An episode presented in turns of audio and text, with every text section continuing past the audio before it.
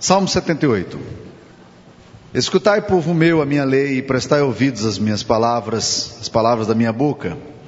Abrirei os lábios em parábolas e publicarei enigmas dos tempos antigos.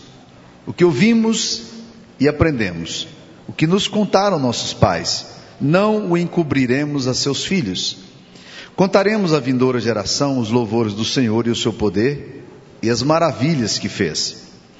Ele estabeleceu um testemunho em Jacó e instituiu uma lei em Israel e ordenou a nossos pais que os transmitissem a seus filhos, a fim de que a nova geração os conhecesse, filhos que ainda hão de nascer, se levantassem e por sua vez os referissem aos seus descendentes, para que pusessem em Deus a sua confiança e não se esquecessem dos feitos de Deus, mas lhe observassem os mandamentos.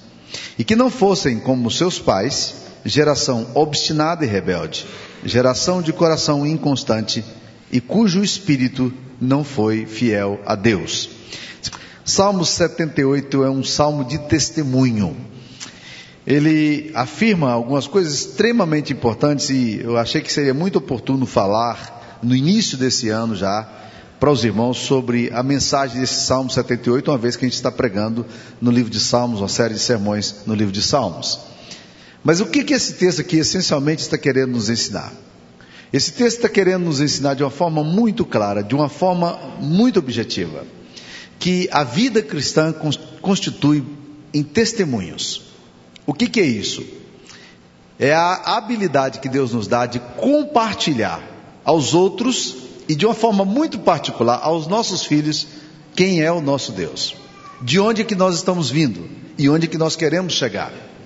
E isto é extremamente importante para nós, porque nós precisamos aprender a ser um povo do testemunho de Deus, um povo que registra os feitos do Senhor e que conta esses feitos às outras gerações. Há uns dias atrás eu estava na reunião do conselho e nós comentamos sobre esse assunto. Da necessidade que nós temos de registrarmos nas atas do conselho, que todas elas são feitas com atas, registrarmos nas nossas atas não apenas as decisões administrativas que a igreja está tomando, mas registrarmos nas atas dos nossos conselhos os milagres que Deus está fazendo. Eu queria que a SAF considerasse isso também nas suas reuniões. Quem sabe se nas nossas, as nossas atas não pudessem ser daqui por diante atas em que nós relatássemos os atos de Deus no nosso meio.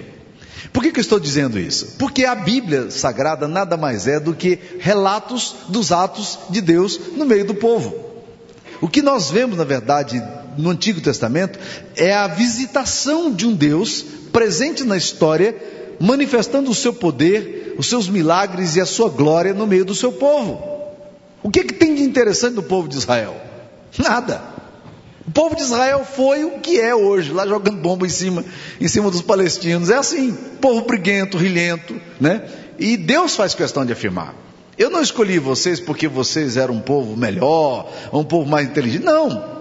É porque a minha graça resolveu revelar-se na história de vocês. Deus estava preparando um povo para receber a presença de Jesus, o seu filho amado.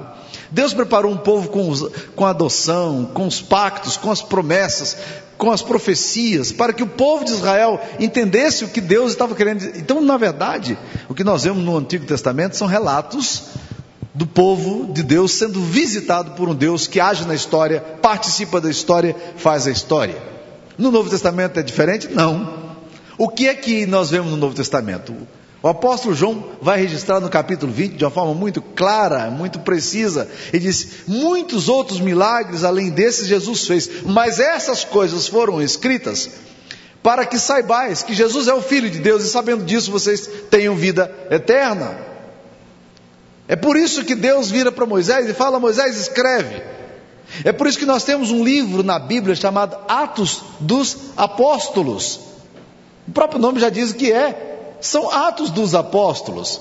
Na medida em que os apóstolos iam fazendo as coisas, que a igreja tomava as decisões, iam sendo registrado o que Deus estava fazendo. Mas na verdade alguém já sugeriu que o nome de Atos dos Apóstolos é absolutamente inapropriado, porque o nome correto não deveria ser Atos dos Apóstolos, mas Atos do Espírito Santo. Porque no livro de Atos você vê um Deus se movendo na história, como sempre acontece. O que nós temos nas Escrituras Sagradas, meus irmãos, é um relato vívido de um Deus vivo que está fazendo a obra dele acontecer, de um Deus que está resgatando as pessoas do pecado, Deus que está indo em direção àquele que está fraco, àquele que está em dúvida, àquele que está trôpego e resgatando e trazendo a vida de um Deus que vai lá e tira do bueiro aquele que está fragmentado, restaura casamentos que você olha e diz, isso não poderia acontecer, restaura vidas que você diz, nunca poderia imaginar que Deus pudesse fazer isso aqui.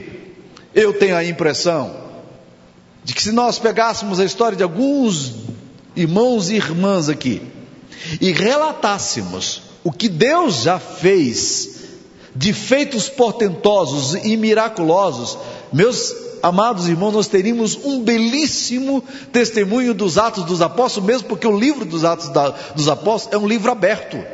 Você acha que ele conclui os relatos e o Espírito Santo deixou de agir? Não. Vai lá para ver o livro de Atos como é que ele termina. Ele termina de forma inconclusa, ou seja, na verdade ele não termina. Ele está abrindo e dizendo assim: as coisas vão continuar, porque o nosso Deus é um Deus que se move no meio da história, no meio da tormenta, no meio da tempestade, ele fala, ele age, ele traz cura, ele traz redenção, traz milagres, efetua o seu poder. Agora, meus queridos irmãos, é isso que esse salmo está querendo nos ensinar. Ele diz aqui: escutai, povo meu, a minha lei, prestai ouvidos às palavras da minha boca, abrirei os lábios em parábolas e publicarei enigmas dos tempos antigos. E aí ele vai dizer o que, que é que Deus quer que a gente faça com tudo isso que a gente tem visto e ouvido. Ele fala no versículo 3: O que ouvimos e aprendemos. O que é que nós estamos ouvindo?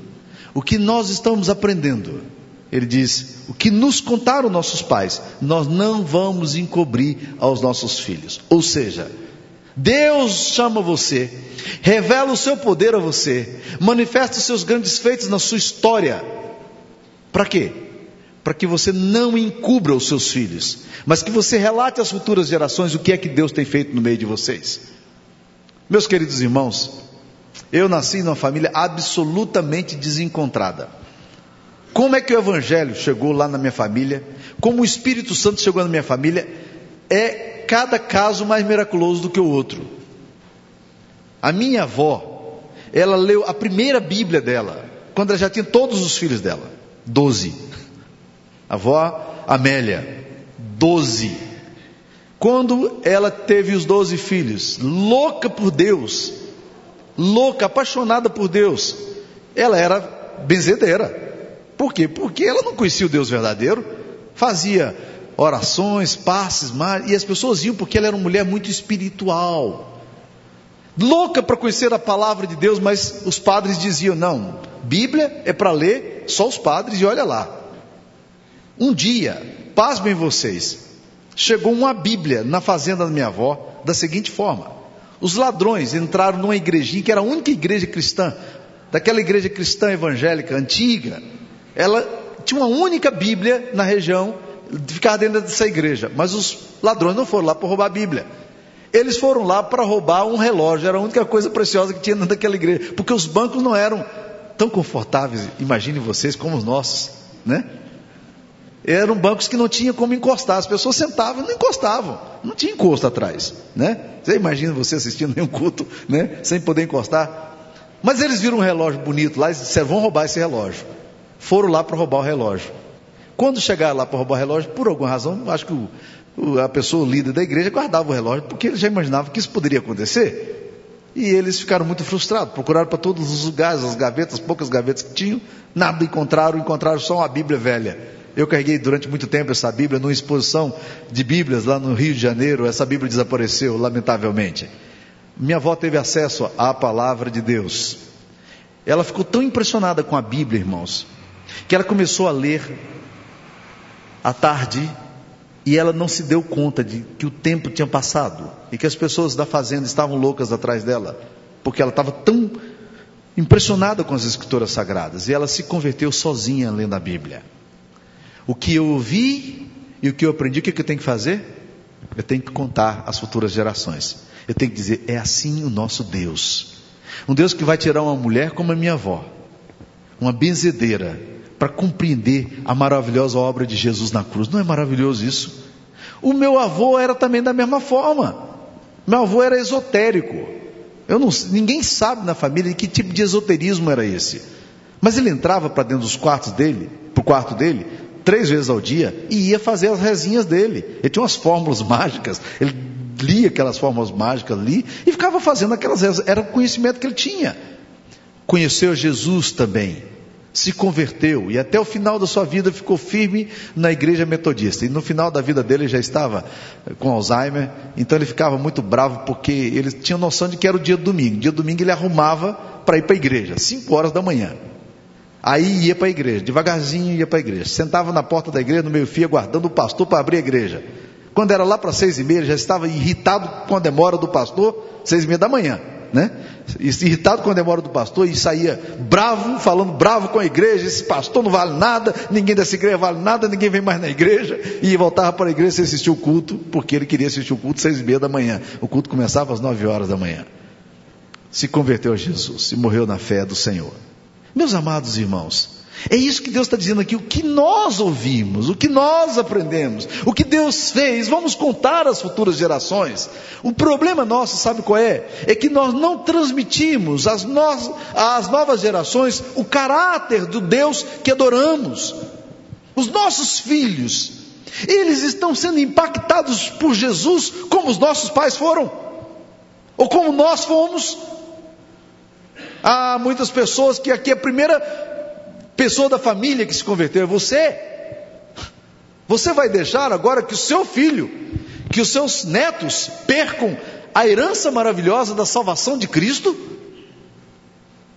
Eu tenho a sensação de que nós muitas vezes nos esquecemos do perigo que a gente corre, porque a gente se esquece de transmitir às novas gerações o caráter do Deus que adoramos. Por isso que o texto está dizendo: contaremos às vindouras gerações os louvores do Senhor. Este, este, é o desafio, esse é o mandamento de Deus. E preste atenção que o texto não está falando não apenas aos seus filhos, mas Deus está fazendo promessas extensivas às suas gerações, porque o texto diz: o que ouvimos e aprendemos, o que nos contaram os nossos pais, não encobriremos a seus filhos, contaremos à vindoura geração os louvores do Senhor. Nós estamos preocupados, meus queridos irmãos, não apenas com os filhos que chegam agora, mas com os netos que virão. É essa a preocupação de Deus. Deus está preocupado que os nossos filhos conheçam o amor dele. Deus está preocupado que as nossas orações atinjam as, as gerações dos nossos filhos. Algum tempo atrás estava conversando com um rapaz que perdeu o seu pai. Um homem crente, um homem de oração, um homem que acordava de madrugada para orar pelos seus filhos. E então eu disse para ele, nós estávamos conversando, eu disse, e aí, você sente muito isso? Como é que é? Como é que está sendo a sua experiência? Ele disse, Pastor, eu acho que meu pai morreu numa idade boa, morreu com uma fase boa e está tudo certo no meu coração. Mas sabe o que, que eu sinto falta? Eu sinto falta das orações do meu pai. Meus pai, meu pai levantava de madrugada, orava por todos os filhos, todas as noras, orava por todos os netos dele. É disso que a palavra de Deus está falando. É da gente transmitir para os nossos filhos, para que os nossos filhos transmitam aos seus filhos, para que a gente possa influenciar as futuras gerações. E isso para mim é alguma coisa extremamente importante. Por quê? Quando eu era pastor nos Estados Unidos, nós compramos um templo num local estratégico, numa cidade histórica chamada Cambridge. Este templo estivera fechado por 25 anos. Outrora tinha sido uma igreja pujante, uma igreja viva, uma igreja onde a palavra de Deus estava sendo ministrado. Quando nós compramos o nosso templo ali, naquele lugar, havia apenas 12 pessoas idosas ali naquele lugar se reunindo. E se reuniam lá no salãozinho no final da igreja, porque não tinham mais dinheiro para manter o aquecimento da igreja, nem fazer as restaurações que a igreja precisava. Literalmente, meus queridos irmãos, foi uma igreja que acabou, historicamente acabou. Vocês acham que isso não pode acontecer conosco? Algum tempo atrás, houve um fórum em Brasília sobre o suicídio da igreja. E nesse fórum se discutiu que muitas igrejas geograficamente deixaram de existir. Por quê? Por uma razão muito simples, como em Cambridge, os pais esqueceram de transmitir aos seus filhos, os filhos que nasciam não mais temiam a Deus, não mais amavam a Deus, não mais se interessavam a Deus, mesmo porque, e talvez por, por causa disso, provavelmente a fé que os pais possuíam era uma fé muito frágil, era uma fé de brincadeira. Nós queremos muitas vezes que os nossos filhos tenham compromisso com Deus, mas a gente não tem compromisso com Deus. A gente quer que os nossos filhos venham à igreja, mas a gente não gosta de vir à igreja. A gente quer que os nossos filhos sejam cheios do Espírito Santo, mas a gente nunca buscou isso na nossa vida. Nós queremos que os nossos filhos amem a palavra de Deus, mas a gente não ama a palavra de Deus. E chega a época da juventude, os filhos vão embora, e a gente diz: Eu não sei por que, pastor, a vida inteira eu trouxe meus filhos à igreja. Mas você trouxe os seus filhos à igreja, meu querido, e quando você saía daqui, como é que você saía?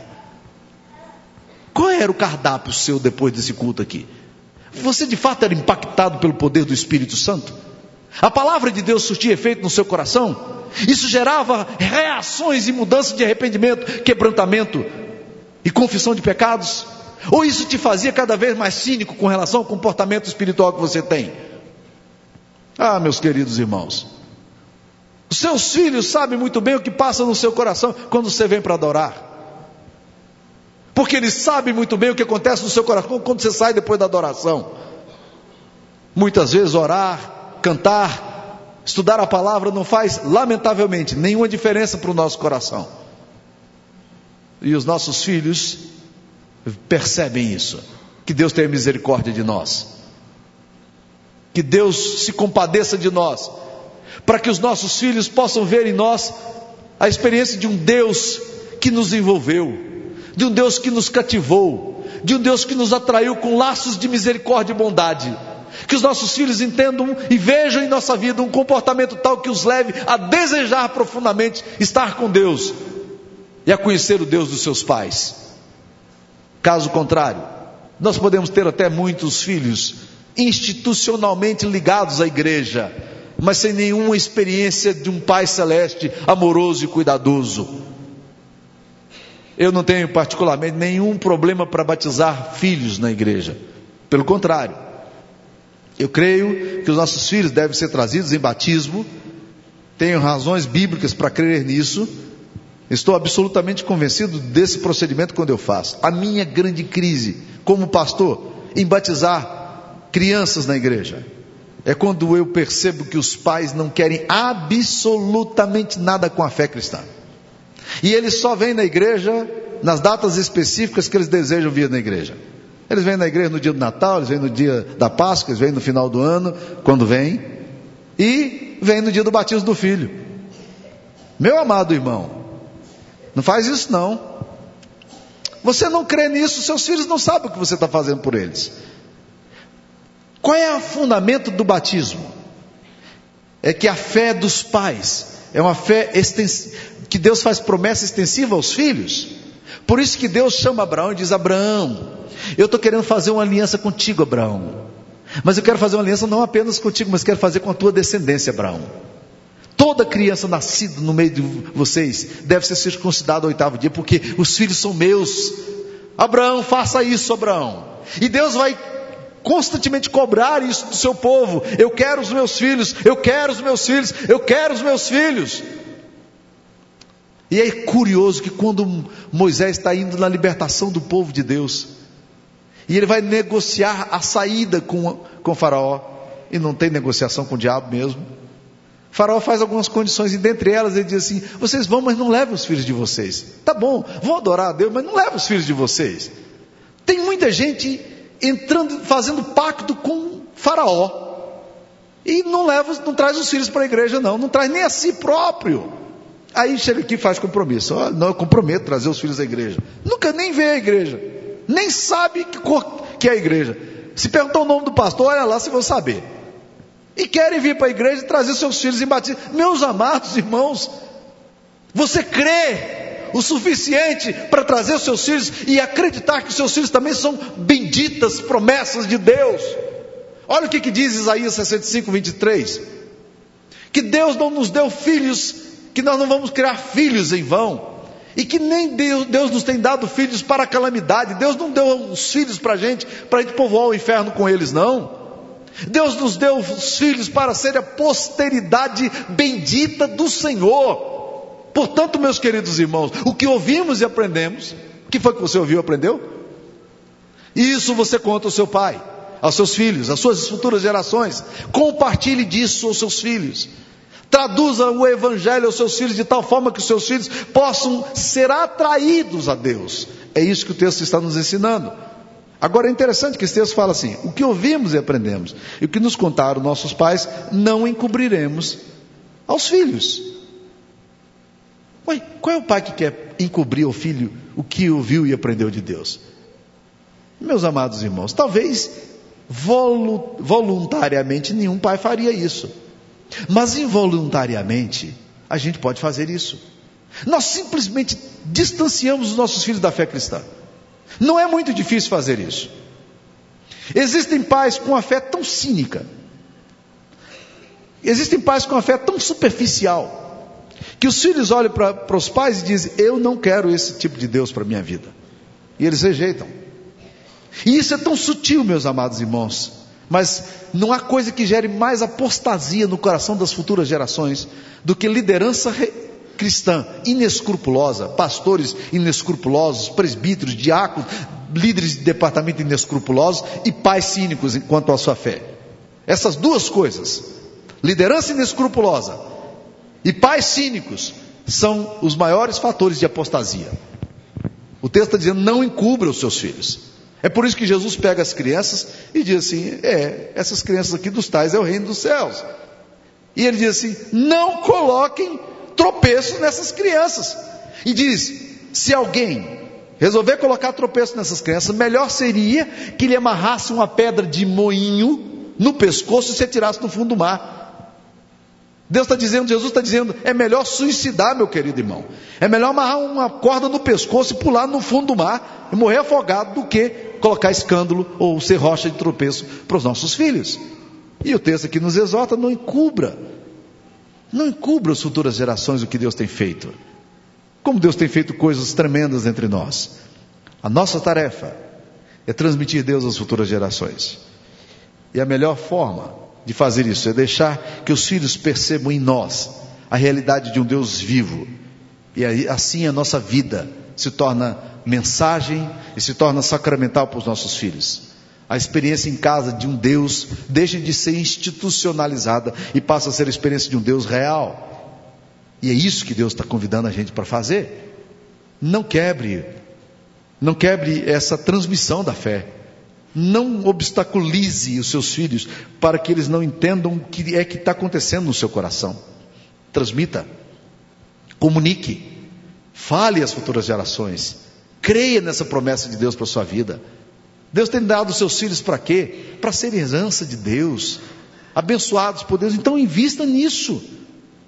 E quando os nossos filhos tomam conhecimento de Deus em nossa casa, eles aprendem a colocar a confiança em Deus. Olha o que o versículo 7, versículo 6 fala. A fim de que a nova geração os conhecesse, filhos que ainda hão de nascer. As promessas aqui, meus irmãos, são para os netos que você ainda não tem. As promessas aqui são para os filhos que você ainda não tem, não é maravilhoso isso? Deus está dizendo: filhos que hão de nascer, se levantassem e por sua vez os referissem aos seus descendentes. Para que, que Deus quer que a gente transmita aos nossos filhos o que nós ouvimos e aprendemos? O versículo 7 vai dizer: Para que ponham em Deus a sua confiança e não se esqueçam dos feitos de Deus, mas observem os mandamentos. Essa expressão para que, ela é causativa. Quando nós ouvimos e comunicamos, quando nós aprendemos e transmitimos, os nossos filhos vão aprender a colocar em Deus a sua confiança. Os nossos filhos não vão se esquecer dos feitos de Deus. Os nossos netos vão observar os mandamentos do Senhor. É isso que a palavra de Deus está querendo nos ensinar, meus queridos. Dois exemplos aqui para a gente poder entender ainda o que eu estou querendo falar e o que a palavra de Deus quer nos ensinar. Eu gosto muito de fazer a citação de Simone Beauvoir, que morou muito tempo com um outro filósofo francês chamado Jean Paul Sartre. Essa mulher, certa vez um, um jornalista perguntou por, se ela tinha alguma convicção espiritual, o que, que ela cria. Ela disse: Não, eu sou agnóstica. Ele disse: Meu, Minha mãe era católica, mas meu pai era agnóstico. E eu achei que o agnosticismo do meu pai era mais coerente. Eu estou falando de católico aqui, mas poderia ser presbiteriano, batista, né? É, era porque a entrevista dela era assim. Ela, francesa, está dizendo: Eu achei que o agnosticismo do meu pai era mais coerente. Não dá tristeza no coração da gente? Pensar que os nossos filhos olhem para a gente e digam assim: a fé cristã que meus pais têm é menos coerente do que a, o ateísmo do meu, do meu colega aqui ou da, dessa família? O outro exemplo é um exemplo positivo. Foi contado aqui algum tempo atrás por um pastor que veio pregar nessa igreja e ele nos relatou essa experiência. De um garoto em São Paulo que estava dando muitos problemas na igreja onde ele frequentava. Ele se ausentou da igreja e resolveu voltar. E veio para a igreja. E veio para a igreja, mas ele não queria nada com a igreja. Ele via as menininhas bonitinhas na igreja e queria as meninas e achava interessante, mas ele não queria nada com Deus. Ele estava absolutamente correndo um sério risco ali de ser alcançado por Deus e brincando de Deus. Ele vinha para a igreja para fazer galhofa, simplesmente para zombar da fé. E na igreja ele provocava todos os tipos de desatinos e de desordens possíveis. Os diáconos da igreja, a liderança da igreja, começou a ficar muito irritado com aquele rapazinho. Um dia, um diácono um pouquinho mais corajoso, né? E mais confronta confrontacional, pegou aquele rapazinho, deu uma dura nele. O que, que você está fazendo na igreja até hoje? Você só vem aqui, você só faz bagunça, você conversa durante o culto, você não se interessa, nas reuniões de mocidade você chega atrasado. O que é que você está fazendo aqui ainda? Aquele rapaz percebeu que não dava para confrontar o diácono, não. Ele baixou a cabeça e, na atitude de humildade, ele disse: Eu vou te dizer por que, eu estou aqui na igreja. Meu pai frequenta essa igreja. Ele disse: E daí que seu pai frequenta a sua igreja? Bem, meu pai frequenta essa igreja. E meu pai tem uma experiência de Deus muito profunda na alma dele. Eu vejo meu pai orando, eu vejo meu pai lendo a Bíblia, eu não entendo por que, ele faz essas coisas, mas eu percebo quanto meu pai é transformado na presença de Deus. Eu percebo que existe alguma coisa na vida do meu pai que é sobrenatural, que é profunda, que é marcante. E todas as vezes que eu vejo isso, eu digo para mim mesmo: isso que acontece com meu pai pode um dia acontecer comigo. E eu não quero perder essa benção. Se isso aconteceu com meu pai, eu quero que isso aconteça também no meu coração. Meus amados irmãos, é disso que nós estamos falando. Nós muitas vezes nos acostumamos a termos uma fé um tanto quanto institucional. Nós nos tornamos bons batistões do peito amarelo, bons presbiteriano e ultralapsariano hipercalvinista. Nós nos tornamos muitos bons metodistas wesleyanos, muitos católicos Carol Otila. E daí? O que é que isso vai para o coração do seu filho? Isso chega lá na alma do seu filho, e seu filho entende que em você a realidade de um Deus, de que existe na sua história um Deus vivo que permeia, caminha, vasculha, orienta, abençoa, santifica o seu coração. O que o Deus está dizendo é exatamente sobre isso. O que ouvimos, o que aprendemos, o que nos contaram nossos pais, não encobriremos aos nossos filhos. Nós vamos relatar, nós vamos contar à vindoura geração os louvores do Senhor, o seu poder e as maravilhas que fez. Há muitas pessoas idosas aqui nessa igreja e que já viram muita coisa bonita de Deus acontecendo. Vocês ainda têm um grande compromisso com as novas gerações que chegam. Quando a gente batiza uma criança e pede para você se comprometer para orar por essa criança e abençoar essa criança, isso é compromisso. Milhares, talvez, de crianças aqui já passaram num domingo à noite sendo batizadas e você levantou as mãos dizendo: Eu me comprometo com essa criança. Os seus netos estão chegando, ou já chegaram. Talvez os seus bisnetos já estejam aí. O que, que você espera fazer com essa futura geração? Ou você acha que o Evangelho vai morrer em você? É assim que você quer? Eu gostaria que Deus me desse a graça, e não sei quanto tempo vou viver, mas se viver para ver, eu gostaria que Deus me desse a graça de ver os meus netos e os meus bisnetos amando a Jesus, vivendo na presença do Senhor. Não porque um dia o avô, o bisavô dele foi um pastor, mas porque o avô e o bisavô dele foi um homem que conheceu a Deus. E o que eu tenho ouvido e o que eu tenho aprendido, eu quero contar às futuras gerações. Eu olho aqui e vejo muitas pessoas que já foram frutos de milagres. Eu sou fruto de milagre de Deus. Eu não posso deixar que as futuras gerações se esqueçam e não saibam que um Deus vivo caminhou entre nós. E é por causa dessa santa e bendita experiência na minha alma é que eu insisto em ser pastor e continuar pregando o Evangelho. Porque eu creio que nós precisamos contar às futuras gerações os louvores do Senhor, os seus feitos e as maravilhas que Ele fez. Vamos orar a Deus, curve a sua cabeça, vamos falar com o nosso Pai.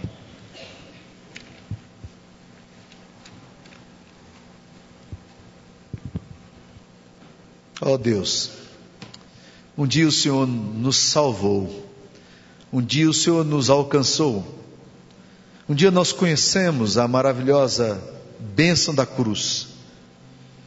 Um dia nós entendemos que nós não podíamos confiar em nós mesmos, mas que deveríamos confiar inteiramente na obra maravilhosa da redenção que está em Cristo Jesus. Um dia nós vimos naquela cruz nosso pecado cravado, um dia nós vimos, ó Deus, na tua presença, nossa vergonha. E um dia nós entendemos que o Senhor nos amou, a tal ponto de dar seu filho amado para morrer na cruz por nós. Deus, de lá para cá, nós temos visto muita gente saindo das drogas, muitos lares sem nenhuma esperança sendo restaurados de forma maravilhosa, muitas pessoas pensando em suicidar e encontrando a graça da redenção. Muitas pessoas pensando em morrer, encontrando alegria para viver. De lá para cá, ó Deus, eu tenho visto muitas pessoas se rendendo aos pés de Cristo, trazendo sua vida e seu pensamento cativo ao Senhor, e conhecendo a necessidade de se tornarem verdadeiros discípulos do Senhor.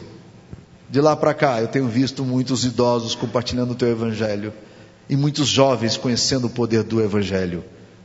Ó oh, Deus querido, dá-nos a graça de sermos transmissores fiéis às novas gerações que vêm, de filhos que ainda vão hão de nascer, da maravilhosa mensagem do Evangelho, e que nós nos encantemos sempre com isso, e que nós possamos relatar às futuras gerações os louvores do Senhor e o seu poder e as maravilhas que o Senhor tem feito entre nós.